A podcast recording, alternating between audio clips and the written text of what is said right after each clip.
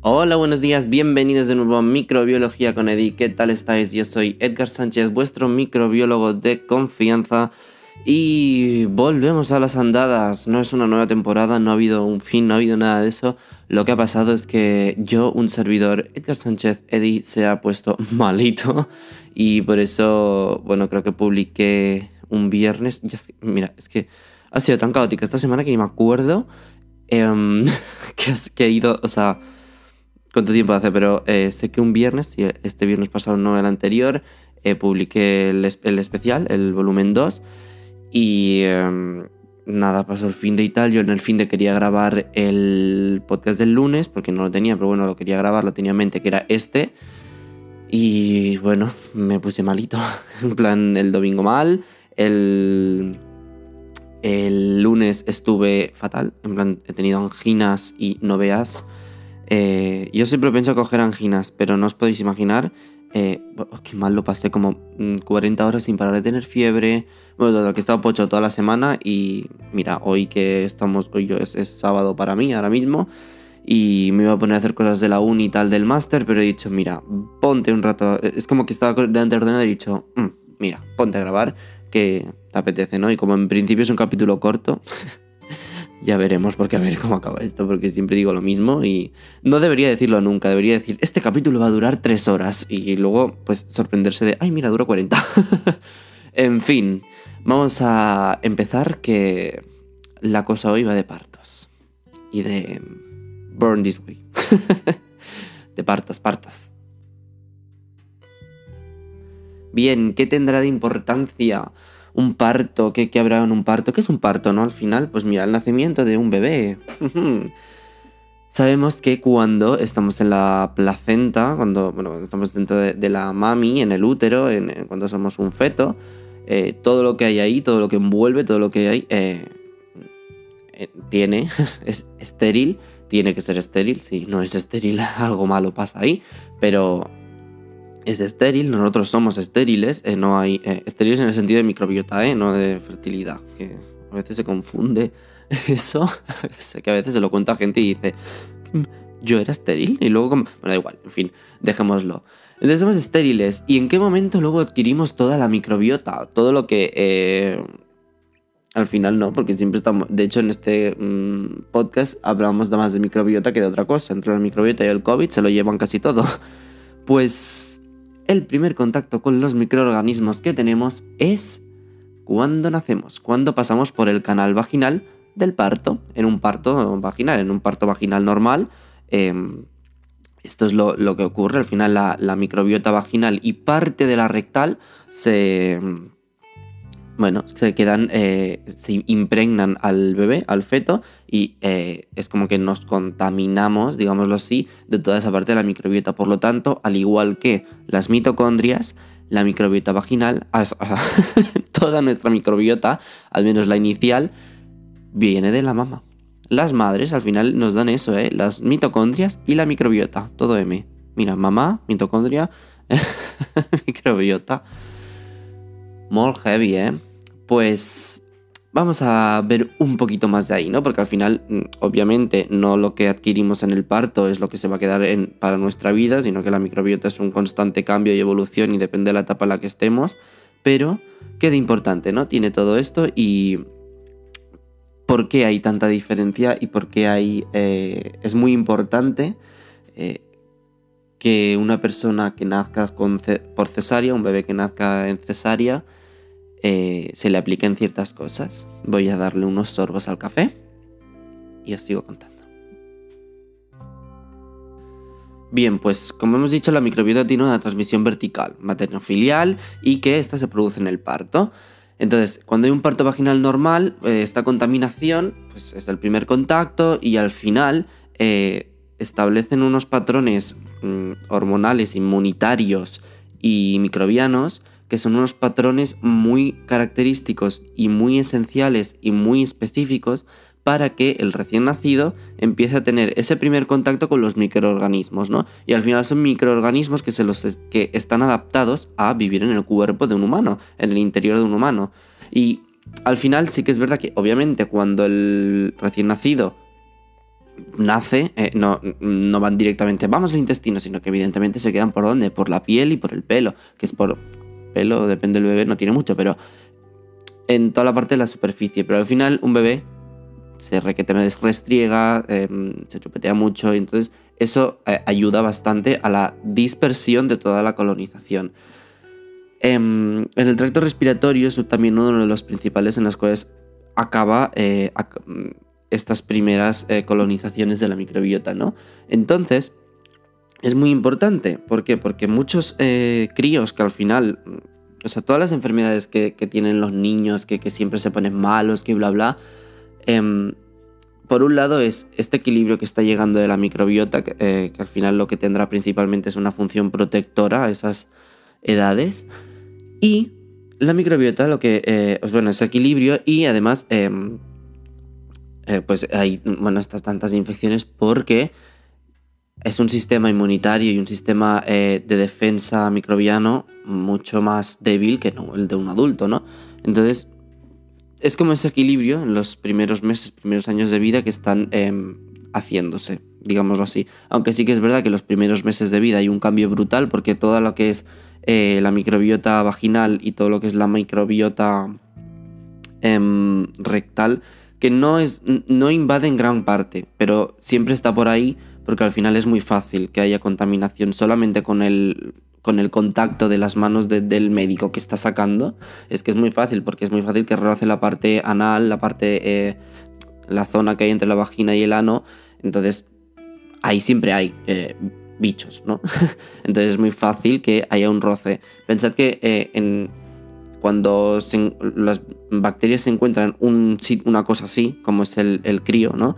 Que haya em, esta gran eh, superficie estéril que no hay ningún tipo de competencia entre, entre unas bacterias y otras y que es realmente un sitio rico. ¿Por qué? Porque em, aún no está estabilizado el pH por el sudor que, o por las hormonas o por las glándulas sebáceas que secretan. Aún no hay esa, e, ese pH tan em, más ácido, que es lo que eh, en una edad más adulta, bueno, más, más, más adulta no, porque al poco ya, ya tienes esta regulación de pH, ¿no? Pero eh, no hay ese, digamos, esa barrera protectora para que eh, en parte ayude a estos microorganismos, ¿no? Este, este equilibrio para poder que crezcan y colonicen, porque digamos que es como que el cuerpo sabe y, como si ya...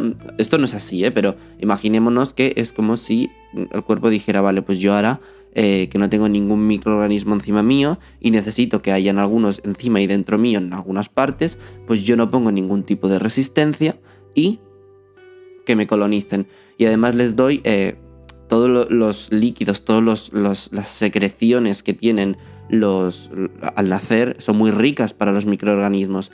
Y sí que es verdad que una vez... Em, también hay sangre, que la sangre es muy nutritiva del propio, del propio parto. Entonces, eh, ¿qué es muy bueno? Que, que el niño cuando, o sea, que el feto cuando, coño, el bebé cuando nazca, em, no tenga un lavado excesivo, es decir, no hace falta que el lave, o sea, siempre se, le pasa un agua al bebé, ¿no?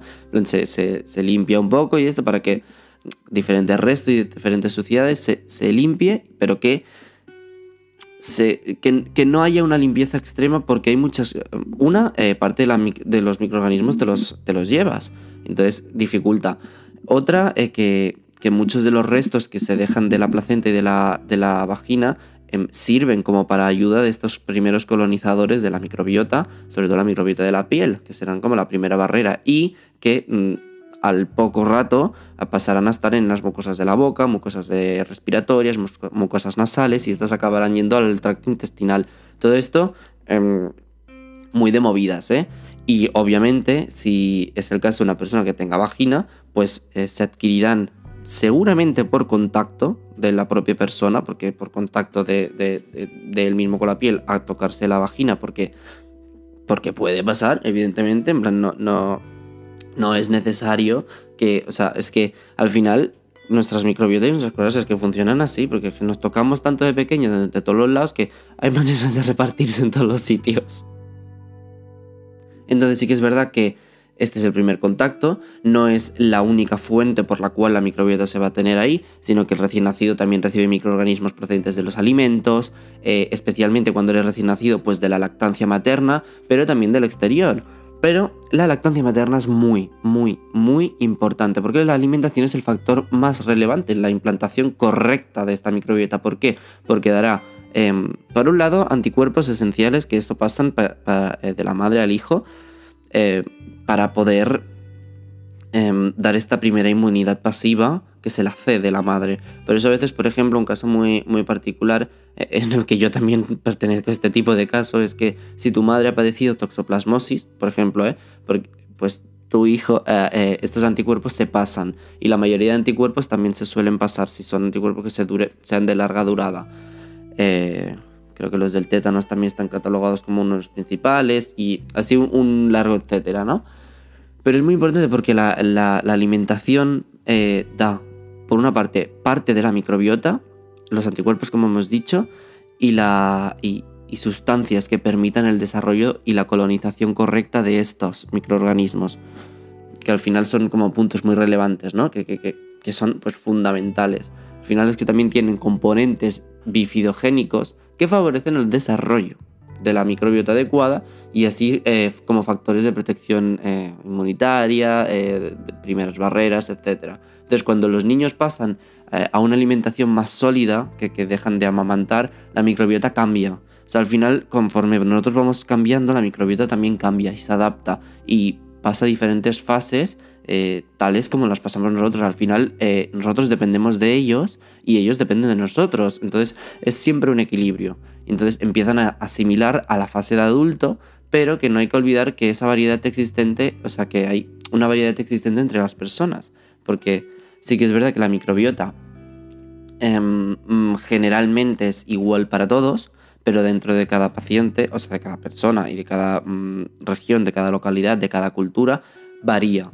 No varía en unas, cosas increíblemente grandes que digas, madre mía, es que eh, en Europa hay el 80% de tal y el 20% restante es tal, por decir algo, ¿eh? Y en África es el 50, el 30 y el 20, eh, yo qué sé sea, eso no es así. O sea, al final es como un 5 o 10% de la microbiota que varía, en, depende de, pues, evidentemente, pues la alimentación que le demos, el tipo de microorganismos que nosotros adquiramos cuando estamos eh, ingiriendo alimentos, porque no es lo mismo tomar ciertas aguas que están más limpias o más contaminadas, o ciertos alimentos que estén más limpios o más contaminados, o ciertos alimentos que lo que sea. Al final, eh, también os digo que el comer agua y no, el beber agua y el comer alimentos que sean extremadamente limpios y de esto no. O sea, unos alimentos libres de patógenos, perfecto, pero libres de microorganismos, no. Porque es lo, al final son los que nos ayudan a poder tener ese equilibrio y ir equilibrando las cosas. Al final, la mayoría del. solo un 1% de los patógenos son. O sea, de los microorganismos son patógenos. Entonces, eh, los necesitamos, ellos nos necesitan a nosotros y no es nada malo que haya una carga bacteriana alta en cierto producto, siempre y cuando no hayan patógenos de por medio. Mm, entonces, es que de hecho la mayoría de cosas que comemos están hechas a partir de ellos o ellos permiten que ese producto sea de esa manera. Muchos productos tienen que ser fermentados o digeridos previamente por ellos para que a nosotros nos guste, porque si no lo hicieran no, nos acercaríamos. Así que una primera función clave sería la digestiva. Eh, entonces, pero bueno, la microbiota también sirve para mantener un equilibrio inmunológico, lo que llamamos la homeostasis inmunológica. Desde que nacemos, esa microbiota interactúa con, nuestro sistema inmune para que eh, este madure y pueda ayudar a que se forme una capa de la mucosa, una barrera que frente a los patógenos, pues es la principal vía protectora, ¿no? Y también es estas mucosas donde los patógenos y los microorganismos siempre quieren ir ahí directos porque es como el sitio donde mejor se puede vivir, dejámoslo así. Y entonces se estimula la producción de células inmunitarias, evitan la entrada de antígenos, etc. Estas cosas también son muy... Perdón, que tengo... Yo tengo la garganta un poco fina, ¿eh? me duele a veces. Bueno, pues la, em, al final, eh, esto no se sabía tanto, pero el que hayan microorganismos circulando por el cuerpo que ya formen parte de la microbiota en un recién nacido y en un bebé y en un, crío, hasta los 7-8 años, la activación de la, del sistema inmunitario y la, estimulación de la, de la, producción de nuevas células, de, de, tener esta homeostasis, este equilibrio, de, de que el sistema inmune esté creciendo, madurando y atento y que se haga fuerte y que tenga una población de celular alta, en gran parte corre a cargo de la microbiota, de todos esos microorganismos que secretan diferentes sustancias que activan todo este sistema y que a la vez este sistema regula el crecimiento de ellas mismas para que diga, oye, vale, gracias por ayudarme, pero no os paséis de población que a ver si em, vais a hacer algún problema problema tipo em, pues que mm, se quedan casi todos los nutrientes, que algún que otro patógeno esté por ahí escondido pero crezca demasiado. Depende, ¿no? Al final. Al final, eh, la microbiota recubre la mucosa intestinal, en el caso ahora de, la microbiota intestinal, y al final de todas, ¿eh? porque la respiratoria, vaginal, em, todas, incluso la piel también, recubren eh, pues todas estas mucosas, todos estos tejidos y hacen un efecto barrera, que es un mecanismo de defensa que si se altera disminuyen nuestras defensas. Básicamente resumiendo es eso. Y esta función es extremadamente importante. Creo que se ha oído mi madre estornudar de fondo, pero bueno. esta función es extremadamente importante por los primeros años de vida que se le denominan ventana crítica, que este es un momento en el que si no hay una microbiota correcta o si hay factores externos que la están alterando, ese sistema inmune puede no madurar bien y a la vez derivar en disfunciones crónicas como inflamaciones, alergias y un montonazo de cosas nuevas. En plan de, al final, yo qué sé, factores que pueden hacer pues que de pequeño tengas que tomar demasiados antibióticos. Si hay que tomarlos, se toman, ¿eh? pero sí que se tomen demasiados. O, sustancias que no ayuden, o diferentes dietas que no ayuden yo no soy dietista y no, no, no, domino esa rama, aunque podría, pero no, no, la, no, la domino, pero sé que hay ciertas dietas, yo que sé, eh, lo que se denomina comida basura, si comen desde más pequeño y comen poca verdura, eh, poca variedad de carnes, poca variedad de pescados, poca variedad de, de legumbres, eh, frutas, todo eso. Vaya, si no comen lo sano, aunque he de decir que he leído artículos recientes que sin comer, o sea, con dietas veganas equilibradas consigues lo mismo. Em, con lo cual me alegro mucho. Eh, bueno, si no tienes esa típica dieta de lo, que se odia de crío, de eh, odio la verdura, odio las frutas, de bla, bla, bla, bla, em, complica mucho las cosas y al final eh, también el, vivir en un entorno extremadamente limpio, extremadamente aséptico, desinfectado y tremendamente eh, estéril, mm, que esto pasa mucho y he visto yo muchas madres y padres que, tienen estas actitudes de, el niño tiene que estar en un sitio totalmente limpio, no va bien porque al final la microbiota o se ha alterado de alguna manera o no puede crecer de cierta manera o no recibe ciertos eh, microorganismos eh, iniciales que ayudan. Es decir, ya no solo ayuda a que tú empieces a crear defensas frente a patógenos que ya estás teniendo contacto con ellos, sino que también ayuda a que eh, tú del medio exterior estés adquiriendo nuevos microorganismos que son los que el cuerpo va a decir, sí, quédate porque me vas a ayudar.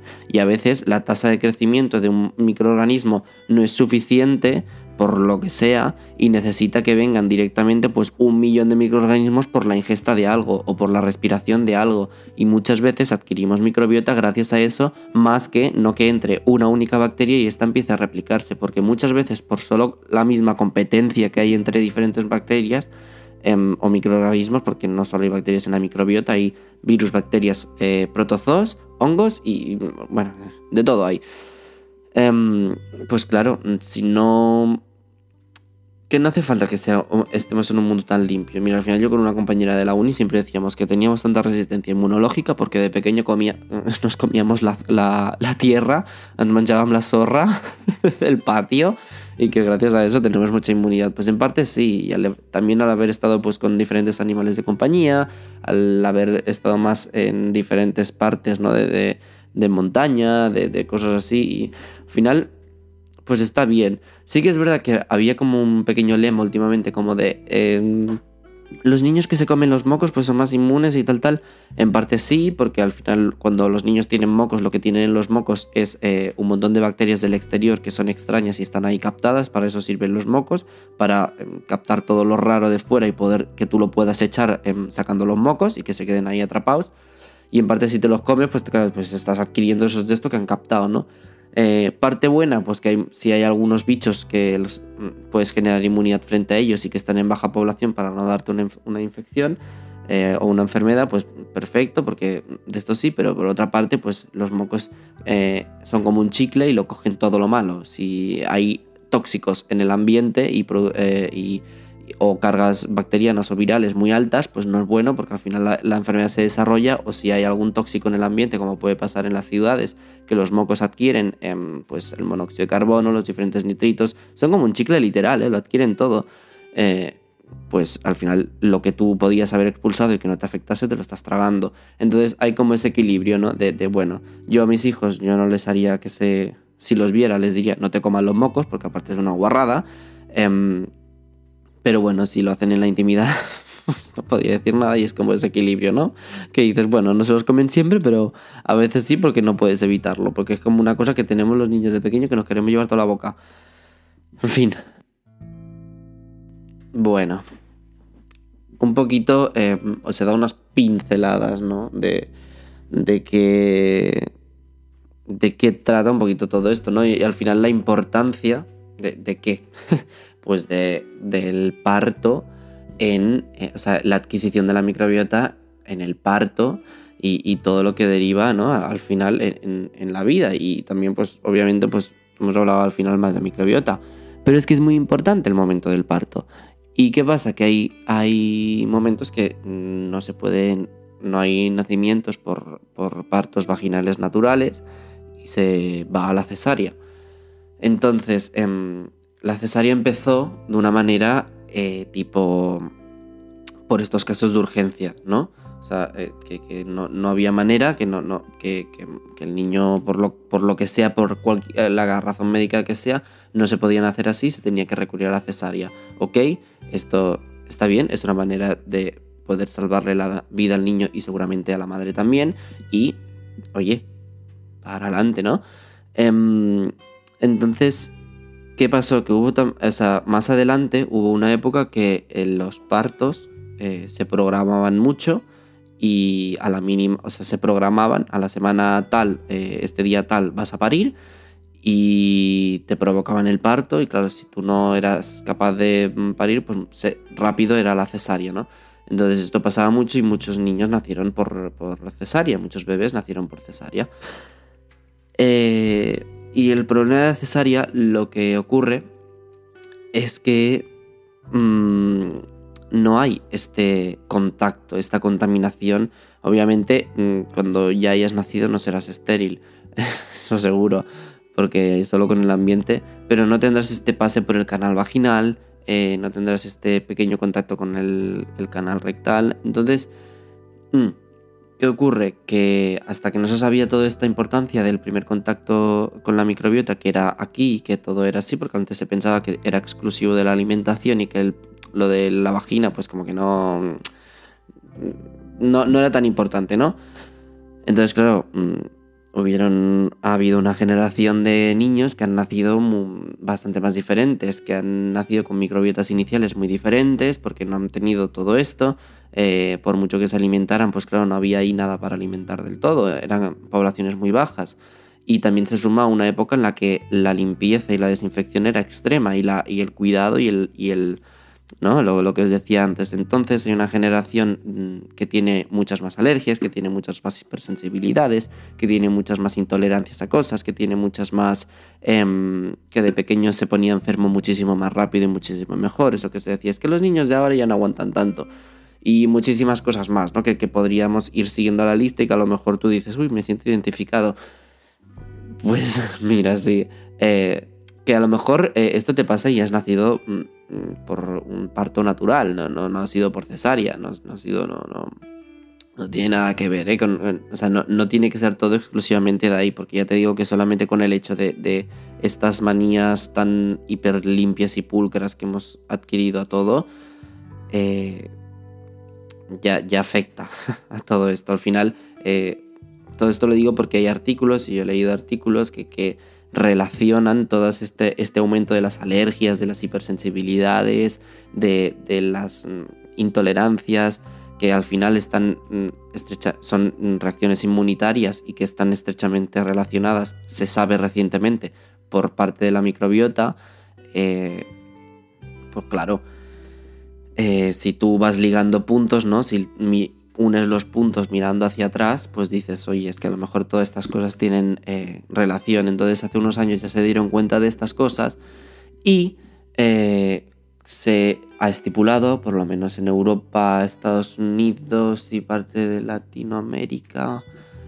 y no sé ahora dónde más, pero bueno, casi, digamos en casi todo el mundo, que cuando hay una, un parto por cesárea, eh, lo, que sea, lo que hace el médico, la enfermera, la, auxiliar, la matrona, lo que sea, si es en caso de que sea cesárea, cuando nace el niño, antes de dárselo a la madre, se pasa como si fuera un paño, como un. Imaginaos como un algodón muy grande, un, algo, por la vagina de la madre y por parte del recto, por el recto, por donde digamos pasaría el niño, para que éste se impregne de la microbiota y se lo impregnan al niño. Esto es literalmente así y parece una cosa tontería, pero es una cosa muy esencial, muy buena y que ha dado unos resultados increíbles, porque es, eh, o sea, hay una diferencia brutal en cuando tú haces eso, cuando hay una cesárea y cuando no lo haces. Entonces, es muy importante, es al final eh, otra de las pruebas más relevantes de que la microbiota eh, vaginal que se adquiere inicialmente, la, microbiota adquirida durante el parto, es crucial para el desarrollo del niño y para el desarrollo inmunitario. Entonces, pues, hay como dato, ¿no? Sí que es verdad que se ha intentado estudiar hacerlo de maneras más como estándar para no tener a lo mejor que producir esa molestia a la madre, pero sí que es verdad que, bueno, eh, yo creo que comunicándolo, diciendo, oye, mira, por estas cosas y por tal, tal, eh, se va a proceder a esto, entonces un médico, una doctora, lo que sea, te, te, extraerá parte y se, se, le pondrá tal. Al final explicándolo, pues la madre, pues yo creo que se queda entendiéndolo, ¿no? Em, no lo sé, ¿eh? yo no, no, no he vivido ninguna situación así, todo ha sido leído por mi parte pero eh, es, evidentemente una opción que es simple y es muy eficiente. Así que nada, os he pegado un tostón que... ¿Ves por qué he dicho yo antes al principio? No, voy a durar poco. Anda. En fin, espero que lo hayáis disfrutado un montón. Eh, yo estoy mm, muy cómodo de volver y de, esto. Mira que he estado solo una semana, ¿eh? y ya he hecho de menos todo esto. Algún día me tomaré unas vacaciones, pero bueno, aún, queda bastante temporada para hacer la pausa, así que ahí di para rato. Apa, nens. Nens, nenas, nenes. Nos vemos en el próximo capítulo y cuidaros mucho. Chao, chao, chao. Un besazo muy fuerte. Adiós.